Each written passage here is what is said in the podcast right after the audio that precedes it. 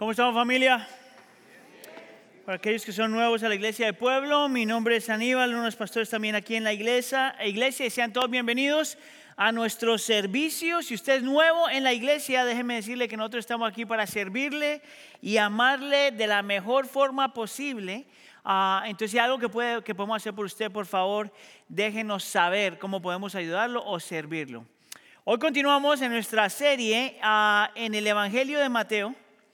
Y si usted tiene uno de los, de los, ah, de los cuadernos que estamos utilizando, uh, del libro de notas, usted puede notar que estamos empezando hoy una nueva sección. Ah, entonces, si usted está haciendo eso, puede coger uno de los stickers que tenemos, las calcomanías que tenemos, y la, y la puede poner ahí. Quería explicarle rápidamente por qué como iglesia hemos eh, hecho esto. Es una de las disciplinas espirituales para mucha gente, no, no tiene que ser todo el mundo, pero para mucha gente, para poder internalizar mejor lo que la palabra dice, es tomando notas. Porque haz de cuenta que tienes que escuchar y al escribir te está repitiendo lo que estás escuchando. Ahora, esto no significa que todo el mundo lo tiene que hacer, pero quería explicarle por qué es que nosotros hacemos lo que hacemos. Amén. Lo interesante del capítulo 18, que es el que estamos mirando hoy, la segunda parte, es que en realidad, eh, si hubiera planeado bien la cosa, yo hubiera empezado el sermón de la semana pasada y lo hubiera incluido en lo que estamos hablando hoy también. O hubiera empezado la nueva sección la semana pasada. Pero como ya la regué, pues ya se va a quedar la cosa así. Pero la razón por la que digo eso es porque cuando tú estás leyendo Mateo, de los capítulos 1 al 17, es todo acerca de Cristo. ¿Quién es Cristo? ¿Cómo es Cristo? ¿Cómo ama? ¿Cuál es su naturaleza? ¿Cuál es su personalidad? ¿Cuál es su carácter? Y vemos de vez en cuando chispitas y cositas que nos muestran por qué es que Cristo iba a venir. Obviamente más adelante nos va a mostrar claramente que fue lo que Cristo vino a hacer en la cruz del Calvario. Pero a lo largo de los capítulos 1 al 17 nos va mostrando, poquito a poco, poquito a poco, nos va mostrando pistas acerca de la cruz del Calvario. Lo interesante de los capítulos 18, 19 y 20 es que Mateo parece que está ah, eh, volteando la página, parece que está cogiendo otra dirección, donde en vez de hablar de solo Cristo, va a hablar de cómo la comunidad de fe se debe ver a la luz de quien es Cristo. En otras palabras, si Cristo es quien la Biblia dice que es, ¿qué efecto tiene eso en la vida del creyente y su vida en comunidad? ¿Cómo afecta el Evangelio eso para el creyente en su vida de comunidad? Y por eso es que hoy vamos a hablar de qué significa ser una comunidad de amor. ¿Qué es lo que estos textos muestran? Este texto muestra acerca de lo que significa ser una comunidad de amor. Y vamos a hablar de dos puntos. El poder del amor, el, poder del amor, sí, dice el poder del amar. Bueno, también, ese. El poder del amar y el poder para amar. Mire, yo necesito que me haga un favor. Para empezar, para que usted sepa para dónde voy, desde el principio le tiene que decir a la persona que está al lado suyo, tú no puedes vivir sin la comunidad de fe. Dígale, dígale. Y esta es una de las pocas veces en mi vida donde yo estoy diciendo que repita algo simplemente porque quiero que lo repita. En realidad yo quiero que tú guardes ese pensamiento en la mente porque es de la única forma que vamos a poder eh, digerir este, este pasaje bien. Vamos entonces con el punto número uno, el poder del amar. Antes de entonces meternos al texto de lleno, yo quisiera ah, hacer una declaración y la declaración es esta. El creyente es una persona que ha sido salvos por una comunidad, o los creyentes son salvos por una comunidad para una comunidad. El creyente ha sido salvo por una comunidad para una comunidad. La razón por la que lo pongo así es porque nosotros podemos decir que hemos sido salvos por una comunidad porque la, la Trinidad entera estaba envuelta en el proceso de salvación. Dios el Padre quería salvarte, Dios el Hijo viene a salvarte y Dios el Espíritu aplica la salvación en tu corazón. Dios el Padre, Dios el Hijo y Dios el Espíritu Santo, todas tres personas están envueltas en la salvación de una persona.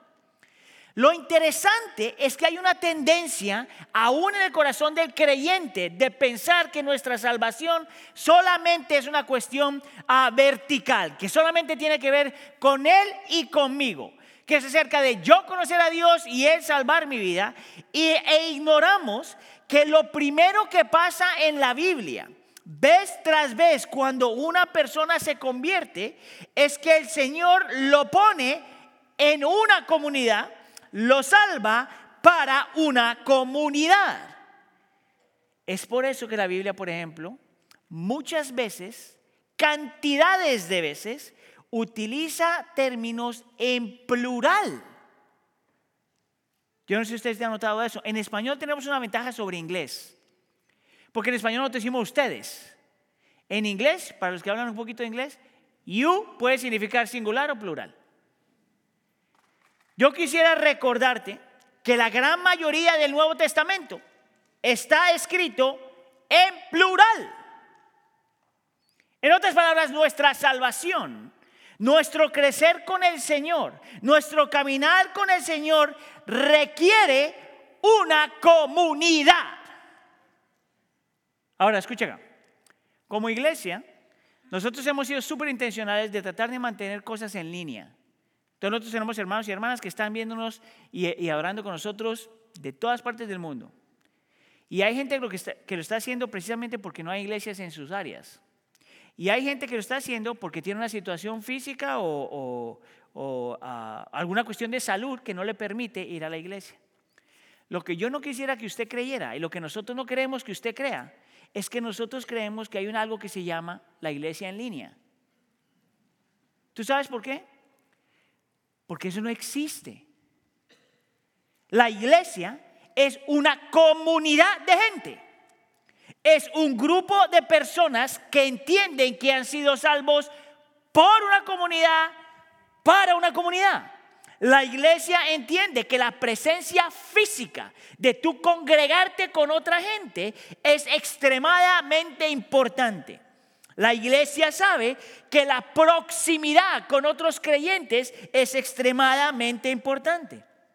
La iglesia sabe que vernos los rostros, no por pero cara a cara, aunque esté bien fea la persona, es importante. La iglesia sabe que el adorar juntos, como creyentes, escuchar a los hermanos que cantan bien y escuchar a los hermanos que cantan mal, es importante. ¿Por qué? Porque el Señor te salvó por medio de una comunidad para una comunidad. ¿No será esa la razón por la cual el libro de Hebreos capítulo 10 dice, consideremos como consideremos cómo estimularnos los unos a los otros al amor y a las buenas obras. Consideremos cómo le vamos a hacer para que como creyentes nos animemos, nos estimulemos, nos recordemos los unos al otro que tenemos que amar y, y practicar buenas obras. Y el mismo libro de Hebreos dice que de la única forma que se puede hacer eso es no dejando de congregarnos como algunos tienen por costumbre. Mira lo que dice el texto. El texto asume que necesitamos el uno al otro para animarnos. Y el texto también asume que hay una tendencia de la gente no congregarse. Ahora, obviamente, esto no le aplica a usted porque usted está aquí. Pero si no viene el próximo domingo, le va a aplicar a usted. Lo hace súper claro. Es más, esa frasecita, unos por otros, es una de las frases que más se repite en el Nuevo Testamento. Unos por otros. ¿Sabías tú que para que los unos por otros se puedan practicar, el uno necesita al otro? Y si el otro no está, entonces ¿para qué antes existe el uno? Los unos por los otros solo se pueden practicar, solo se pueden poner en práctica cuando estamos presentes y aprendemos a hacer vida en comunidad. Cuando la Biblia te llama, ama, los unos a los otros, ¿cómo le haces para amar a alguien que tú no ves? Cuando la Biblia, por ejemplo, dice, sean pacientes los unos con los otros. ¿Qué es lo que te está diciendo? El texto asume que la iglesia está llena de gente que va a demandar de ti paciencia. Es más, mire, muchos de nosotros estamos convencidos que somos pacientes hasta que el Señor te pone en su iglesia. Yo pensé que yo era paciente hasta que lo conocí a usted. Y usted pensó que usted era paciente hasta que me conoció a mí.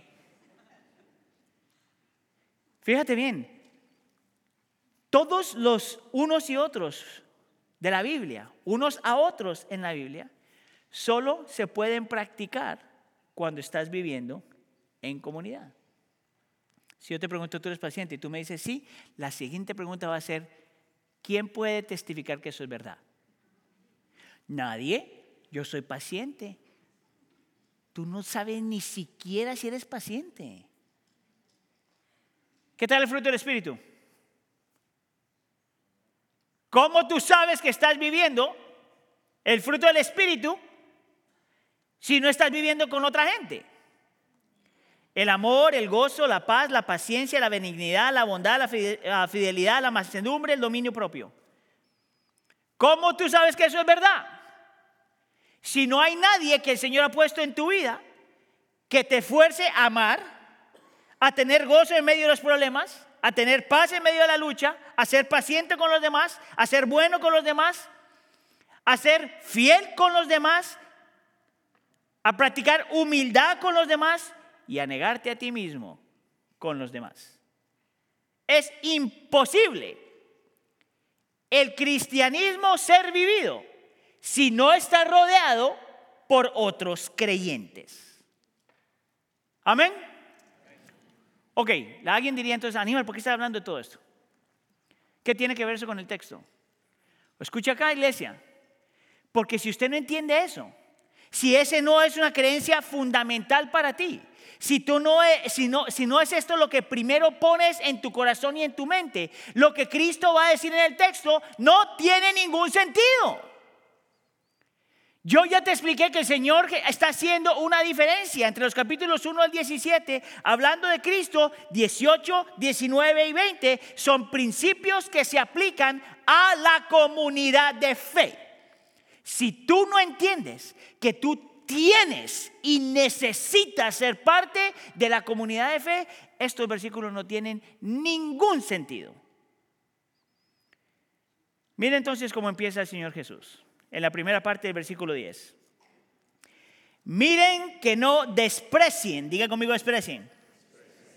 Mire que no desprecien a uno de estos pequeñitos. Ahora, si tú no estuviste la semana pasada aquí, tú estás diciendo pequeñitos, eso tiene que ser niños. Ay, mira, yo no desprecio a los niños. Ay, a mí me encantan los niños. De eso no es lo que está hablando el texto. Si tú estuviste aquí la semana pasada, posiblemente te acuerdas que la palabra pequeños en el texto te está hablando de aquellas personas que están luchando aún con su fe dentro de la comunidad de fe. Y sabemos eso porque el versículo 6 dice que los pequeños son aquellos que ya creen en el Señor Jesús o que posiblemente están creyendo en el Señor Jesús.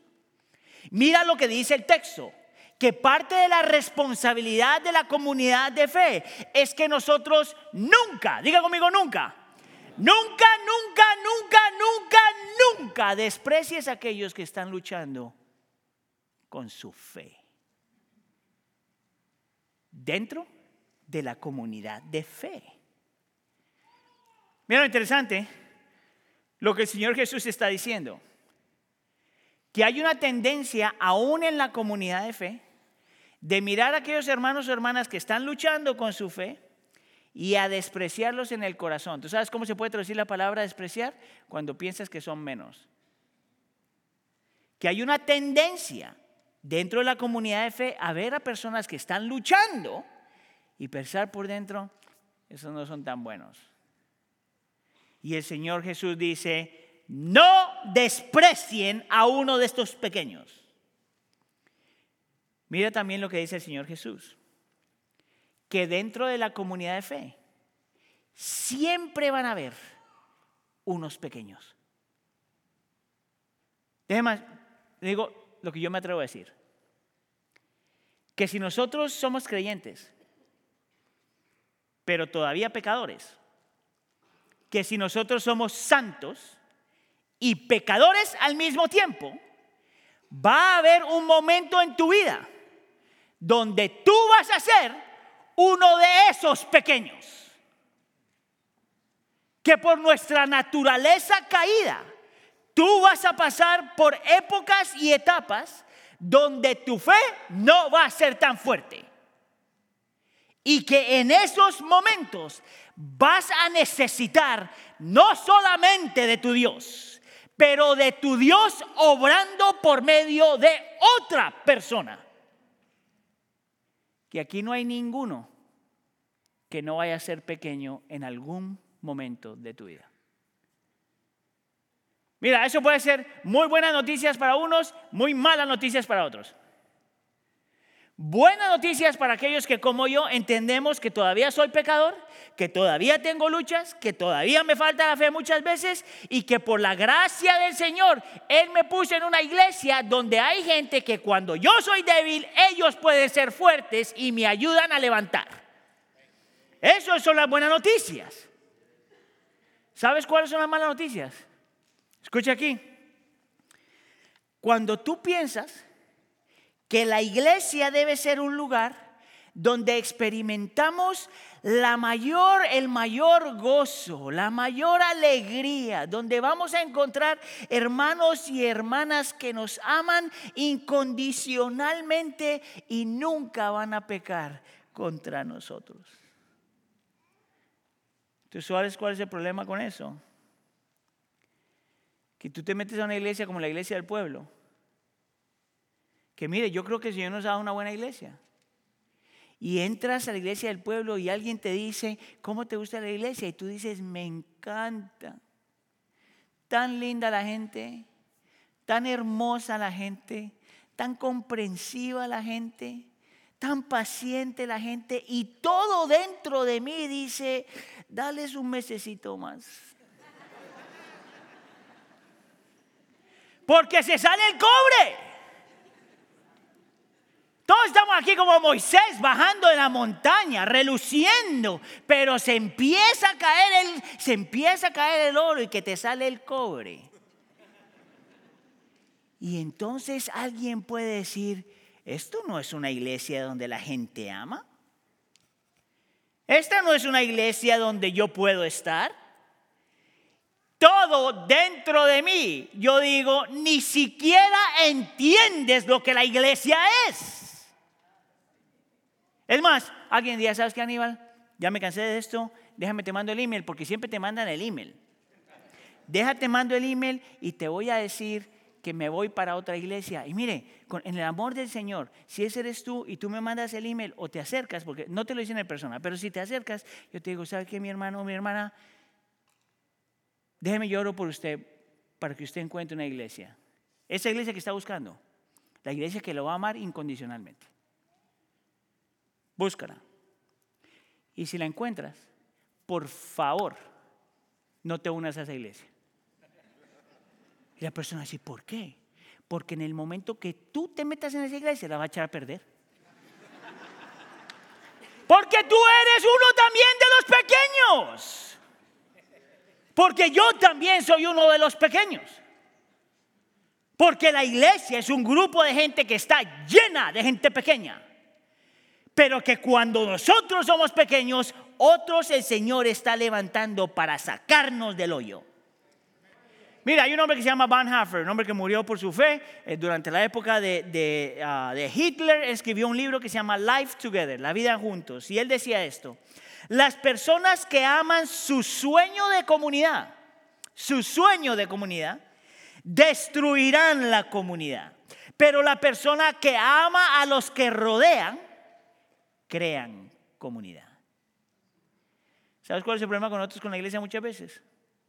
Es que nuestra definición de iglesia no tiene nada que ver con lo que la Biblia dice. Cristo Jesús sabe eso. Mira, mi predecesor ah, aquí en la iglesia, eh, Pastor Rabu, ah, él tenía una forma de escribir a la iglesia. él decía que la iglesia es un hospital. Y yo, yo creo que tiene razón. Pero yo creo que yo puedo mejorar eso un poquito. Porque yo pienso que nosotros somos un hospital, pero nosotros somos como la, la, sala de emergencias de un hospital. ¿Tú sabes, tú has estado alguna vez en la sala de emergencia? Mira, ahí no hay musiquita, como la que encuentras en Nordstrom. Nada de eso. Una sala de emergencia, lo único que se escucha es, ti, ti, muévete, muévete, porque hay gente entrando, sangrado, perdiendo la vida. Así es el hospital. Pero no solamente somos una sala de emergencia como hospital, pero también somos un hospital donde encuentras el área de recuperación. Tú entras enfermo, pero por la gracia del Señor, el poder de su Espíritu Santo, la efectividad de la palabra y porque el Señor utiliza otros creyentes, sales gradualmente del área de emergencia para el área de recuperación. Todavía enfermo, pero no como estabas antes poquito a poco, poquito a poco, poquito a poco. Mi problema y tu problema es que nosotros queremos que la gente cambie ya. Y tú todavía no has podido cambiar. Yo no sé si usted sabía esto, pero en la Estatua de la Libertad, en Nueva York, hay una inscripción, hay un poema súper lindo que cuando algún americano dice que, los, que no deberíamos tener inmigrantes en este país y todo eso, yo solo les tengo que decir, vaya a leer la Estatua de la Libertad. Hay una sección en la Estatua de la Libertad que dice esto. Denme o envíenme sus cansados, le dice al mundo. Sus pobres, sus masas que anhelan respirar libertad. Envíeme sus miserables, los desamparados y sacudidos por la tempestad, y nosotros los recibiremos. Eso ha sido muchas veces verdad en la historia de Estados Unidos y otras veces no tanto. La iglesia puede decir eso. Entre más chavado estés, entre más problemas tengas, este es el mejor lugar para estar. Porque es aquí donde el Señor va a utilizar otra persona para sacarte del fango, aunque tomen años. Dele gloria al Señor. Más, me estoy echando porra yo mismo porque me está dejando solo. Ahora, alguien tiene que hacerse la pregunta, ¿por qué Aníbal? ¿Por qué es que si nosotros tenemos la salvación en Cristo? ¿Por qué si el Espíritu Santo mora en nosotros? ¿Por qué si el Espíritu Santo está obrando en santificarnos, hacernos más y más a la imagen de Cristo? ¿Por qué nosotros luchamos tanto todavía? Bueno, Cristo sabía que tú ibas a hacer la pregunta y puedes utilizar dos palabritas que explican por qué es que todavía en la iglesia hay tanto pequeñito. Mira conmigo el versículo 12, la primera parte, dos palabras. Dice, ¿qué les parece si un hombre tiene 100 ovejas? Diga conmigo ovejas. Y una de ellas se ha descarriado. Esas dos palabras, extremadamente importante que tú entiendas. Mire, si usted es nuevo en la fe o está explorando el cristianismo o está entrando a esta iglesia, la tendencia es escuchar la palabra ovejas y decir, ay, tan lindo. Mira cómo el Señor habla de nosotros, como ovejitas. Y luego te imaginas todos los cuadros que has visto del Señor Jesús riendo, cargando una ovejita y la ovejita lo mira y también se ríe. Que me parece lo más ridículo que hay porque las ovejas no se pueden reír. ¿Verdad que suena lindo? Déjame te digo algo. El ser oveja no es una buena cosa. Eh, el ser oveja no es un elogio. El ser oveja es la mejor descripción de lo que significa ser un ser humano caído. ¿Cuántos de ustedes han, crecieron con ovejas? ¿Cuántos de ustedes vieron alguna vez una oveja portarse inteligentemente? ¿Sabías tú que las ovejas son medio, ¿cómo lo digo así que suene bonito? Torpes. No, no, es que no se siente. Tontas, brutas. Mire, la oveja puede hacer, ve el pasto en la montaña y se avienta para allá y no calcula cómo diantres va a volver. ¿Sabías tú eso? La oveja no tiene la capacidad de razonar. La oveja ah, funciona o por instintos o por deseos solamente. La oveja se pierde y no sabe cómo diantres se perdió. La oveja es extremadamente testaruda. Mire, cuando mis niñas eran chiquitas, esto no está aquí, entonces es gratis. Cuando mis niñas eran chiquitas, yo las llevaba aquí al ladito, hay una cosa de animalitos. Y siempre, ¿cómo se llama? Oh, Caslisu. Y entonces ahí hay una maquinita que te coge la semilla y tú se la llevas a la ovejita. ¿verdad? Y era súper interesante, fue la primera vez que yo entendí, oh, men, yo soy como una oveja. Esa fue la primera vez. Ah, porque tiene la reja, la oveja está adentro, tú te pones la semillita aquí y le pones aquí para que ellos saquen la lengüita y se jalen la semilla. Pero la oveja es tan desesperada por un pedacito de semilla de este tamaño que se estrella contra la cosa.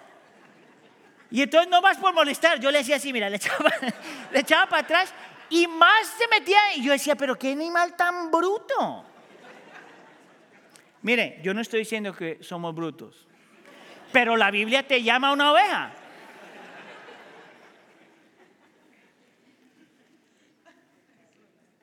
¿Sabes por qué la iglesia está llena de pequeñitos? Porque mira, tú hueles a oveja. Yo huelo a oveja. Y la segunda tiene que ver con la palabra descarriarse. Que obviamente eso significa que has perdido tu dirección. Pero ¿sabías tú que la palabra descarriarse también significa el ser engañados? Mira, aparte de lo que significa ser oveja, es como somos tan prontos para, estar para ser engañados. Dime tú si no es verdad que estamos engañados cuando pensamos que la felicidad se puede encontrar en este mundo sin Dios. Dime tú si no estamos engañados cuando pensamos que tenemos control de la vida. Dime tú si nosotros no estamos engañados cuando pensamos que no necesitamos a nadie, que yo puedo solo. Dime si tú no piensas que estás engañado cuando tú esperas que el mundo sea perfecto, que la gente sea perfecta, que tus amistades sean perfectas y que tu iglesia sea perfecta. Dime tú si tú no estás engañado cuando piensas que eres más fuerte de lo que es, de lo que eres. Dime si tú no estás engañado si no has aprendido todavía a pedir ayuda. Dime si tú no estás engañado cuando se te olvida que todavía eres oveja. ¿Usted ha notado que la Biblia nunca llama a los creyentes leones? El león es fuerte, grande, poderoso, ¿no? Oveja.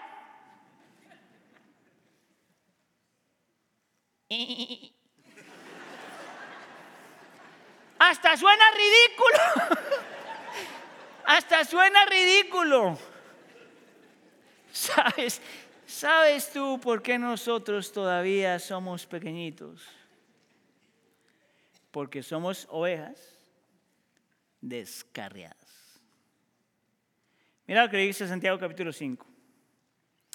Hermanos míos, si alguien de entre ustedes se extravía, y ahí la palabra, de la verdad, note que esta carta está Santiago hablando con hermanos en la fe.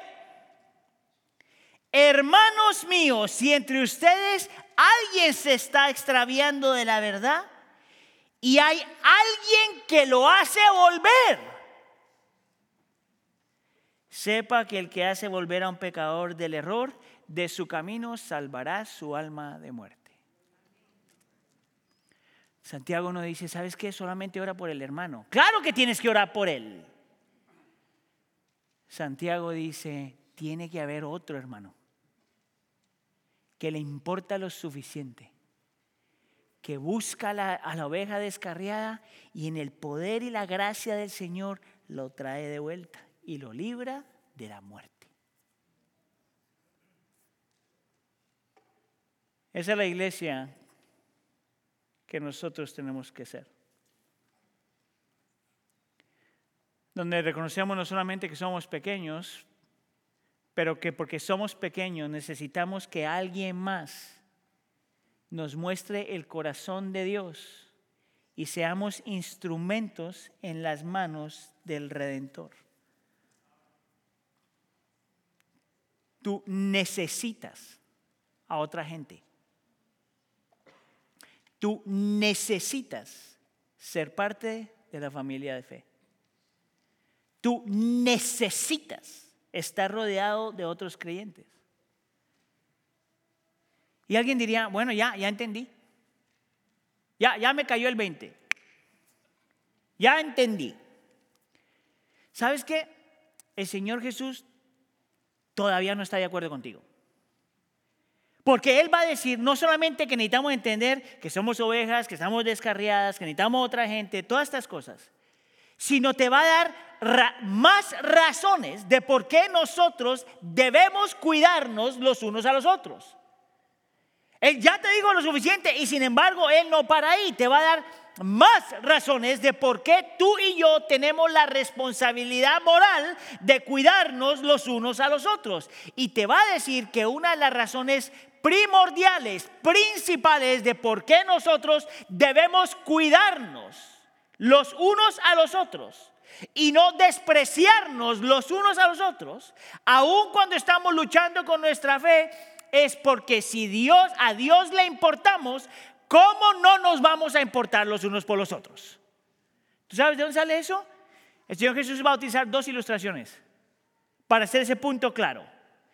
Mira cómo se lee el versículo 10 completo. Dice, no desprecien a unos de estos pequeñitos, porque les digo que sus ángeles en los cielos contemplan siempre el rostro de mi Padre que está en los cielos. Ahora, ese versículo es un poquito ah, difícil de entender. Pero no se me vaya a perder pensando que este versículo simplemente nos está dando una lección de cuál es el rol de los ángeles. Claramente el texto nos está diciendo que el Padre sí envía a sus ángeles para ayudar cuando alguien está luchando. Nos está diciendo que el Padre manda ángeles para que sean como los guardaespaldas, los guaruras que el Señor manda para cuidar a su gente. Pero ese no es lo único que el Señor quiere que nosotros sepamos. Es el principio detrás de eso que si el Señor le importa tanto su pueblo, que envía a ángeles a estar con ellos, ¿quiénes somos nosotros para no querer la misma gente que Dios quiere? ¿Quiénes somos nosotros para que no te importe tu hermano y tu hermana si Dios envía sus ángeles para proteger la misma persona que tú deberías a la cual tú deberías amar. Y te da un segundo ejemplo en el versículo 12, la segunda parte. ¿Qué les parece si un hombre tiene 100 ovejas y una de ellas se ha descarriado? ¿No deja las 99 en los montes y va en busca de la descarriada? Versículo 13. Ah, déjame ver, versículo. Y si sucede que la haya, en verdad les digo que se regocija más por esta que por las 99 que no se han descarriado. Y no para ahí, porque luego en el versículo 14 dice, así no es la voluntad del Padre que está en los cielos que se pierda uno de estos pequeños. Fíjate cómo lo muestra. Nuestro Padre, que está en los cielos, ve a un descarriado y hace lo imposible por encontrarlo. Lo imposible. ¿Quiénes somos nosotros para que no nos importe la misma gente que a Dios le importa? ¿No te parece irónico? Mira, ponle un concepto de familia. Haz de cuenta que tú tienes dos, tres hermanos. Y a tus padres les importan todos tus hermanos. Dime tú cómo es tu relación con tu padre, que no te importan tus hermanos. ¿No, no tiene sentido? Y la Biblia dice que esta es una descripción de la iglesia del Señor. Esta es una descripción de la comunidad de fe. Que la comunidad de fe eh, realmente le importan sus hermanos en la fe. Realmente le importan sus hermanos en la fe y que ejercitamos amor al no despreciar a aquellas personas que están luchando en su fe. Esto es una comunidad de gracia, esto es una comunidad del Evangelio. Tú no tienes idea de qué tan importante es tu rol en la vida de otra persona. No tienes idea de lo importante de tu rol como creyente en la vida de una persona que está luchando con su fe. Mire, yo sé que muchos de ustedes han escuchado parte de mi testimonio, el testimonio de mi familia, pero quería compartirles otra vez porque yo, yo, mire, yo estoy convencido, convencidísimo que la única razón por la que yo estoy predicando este mensaje en este momento es precisamente porque el Señor trajo a mi vida y a la vida de mi mamá gente que demostró esto. La única razón. Entonces, mire, a 15 días antes de nacer, mi mamá no tenía dónde vivir. De yo nacer, mamá no tenía dónde vivir. Es más, durante esa época alguien le había dicho a mi mamá que la mejor solución era el que me diera, que me abortara. Y por la gracia del Señor, pues ella no quería, pero no teníamos dónde ir. Y un par de misioneros americanos que estaban viviendo en Latinoamérica abrieron la puerta de su hogar para que nosotros viviéramos con ellos. Es más, el, eh, el abuelo Roy, como yo le llamo, tenía un cuarto con, como con 30 pajaritos, así como pajaritos canarios. Pero porque no tenía dónde dormir, él dejó salir los pajaritos, porque las personas son más importantes que los animales. Por si acaso se lo dejo ahí. Y nosotros vivimos dos años con ellos. En realidad esa fue mi primera casa. Mis primeros abuelos eran gente que ni siquiera se parecían a mí. Blanco y yo, mire, cafecito. Y hablaban mi idioma, pero no eran de mi país. Gringos y mire, latino. Y ellos nos cuidaron y abrieron sus puertas y nos amaron por dos años. Y más o menos después de dos años, ah, durante esta época, yo podría decir, mamá estaba como caminando con el Señor. Y lo puedo contar la historia porque pedí permiso para contar la historia. Caminando con el Señor, pero en el momento que salimos de esa casa, algo empezó a cambiar en el corazón de mi mamá. Escuche, por 20 años mi mamá se alejó más, un poquito más, por 20 años se alejó del Señor. 20 años. Entonces más o menos como a los 40 y algo, a mitad de los 40, es que ella tiene un reencuentro otra vez con el Señor. Y el Señor la salva. Ahora sí, de una vez y para siempre. Y porque la salvó a ella, se salvó mi hermana, se salvó mi hermano y luego por último, un año después, me salvé yo. ¿Sabes qué es lo interesante de esa historia?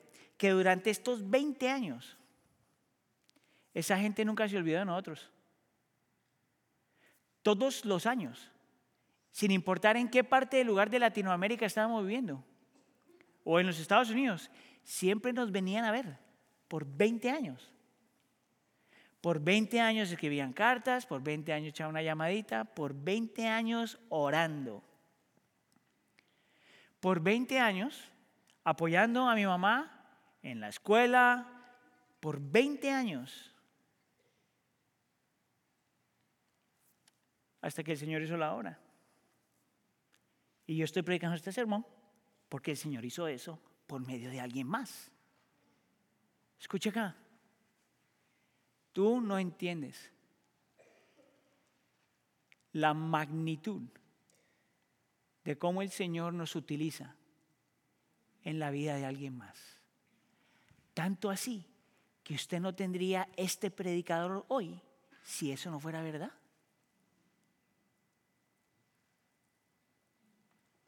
A lo mejor Sergio estaría predicando esto. Y a lo mejor tampoco serio. ¿Tú sabes el efecto de tu vida en la vida de una persona que está luchando? Eso es la iglesia. Eso es lo que nosotros estamos llamados a hacer. En medio de una cultura individualista. En medio de una cultura que dice tú piensas solamente en ti. En medio de una cultura que no le importan los demás. El Señor dice mi iglesia va a ser diferente. Voy a crear una cultura y una sociedad y un mundo diferente por medio de gente que piensa diferente y vive diferente. La pregunta para ti es esta, ¿será que nosotros podemos llegar ahí como iglesia? Y no solamente entre los latinos, sino entre los latinos y los gringos. Y no solamente entre los latinos y los gringos, pero latinos y los gringos y los, y los indios. Y no solamente los latinos, los gringos y los indios, sino los afroamericanos. Puede el Señor crear una cultura, una iglesia donde nosotros realmente no despreciamos a otros hermanos cuando están luchando en su fe. Y la respuesta es sí. La iglesia nunca va a ser perfecta. En este lado de la gloria nunca va a ser perfecta. Porque todavía vamos a luchar contra nuestro pecado. Todavía voy a pecar contra ti. Todavía vas a pecar contra mí. Pero por el poder del Evangelio, la presencia del Espíritu Santo y la efectividad de la Escritura moviéndose en el corazón de otros creyentes, sí es posible llegar a ser una iglesia que vive así. ¿Sabes cómo pasa eso?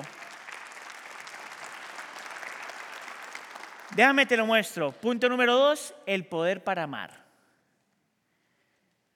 ¿Qué si yo te digo que el poder para poder vivir así es cuando tú te acuerdas que tú también eras un pequeño?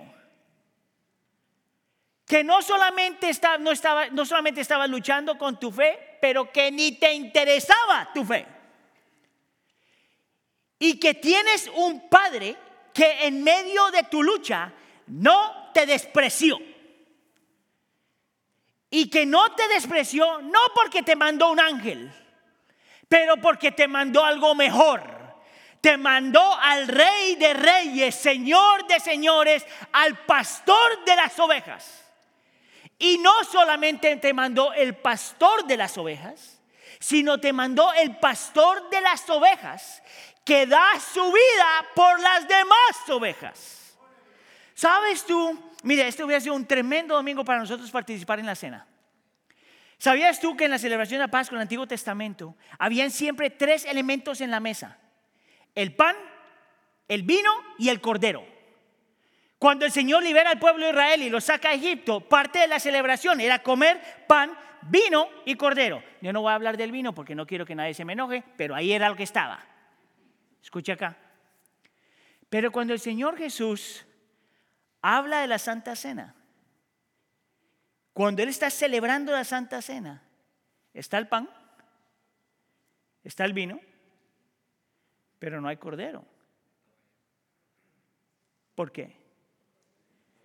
Porque Él era el cordero.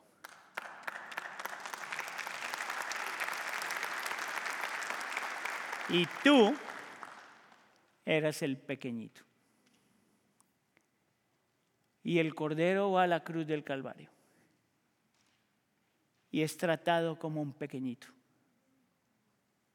Y él sí fue despreciado. Y nadie lo rescató.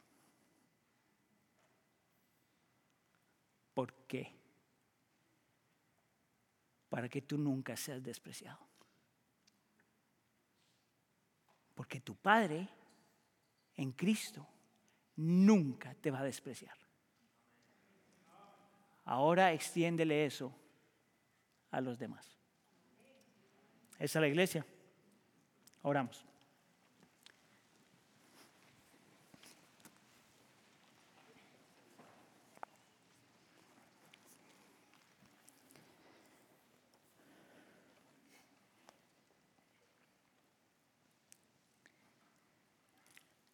Señor, nosotros te pedimos perdón.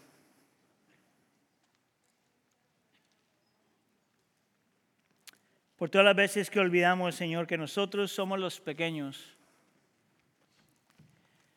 que tú eres el pastor que vino en busca de los pequeños,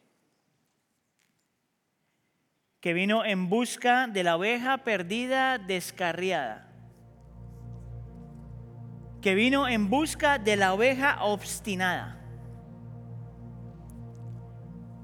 que vino a salvar lo que estaba perdido. Señor, por favor perdona cuando miramos a nuestros hermanos en la fe luchando y nos portamos indiferentes. Y no nos importan lo mismo que te importan a ti.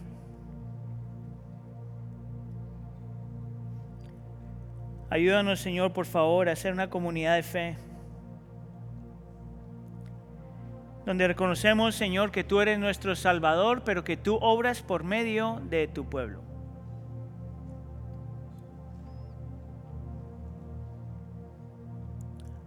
Ayúdanos, Señor, a ser una comunidad de amor. Una comunidad de gracia. Una comunidad del Evangelio.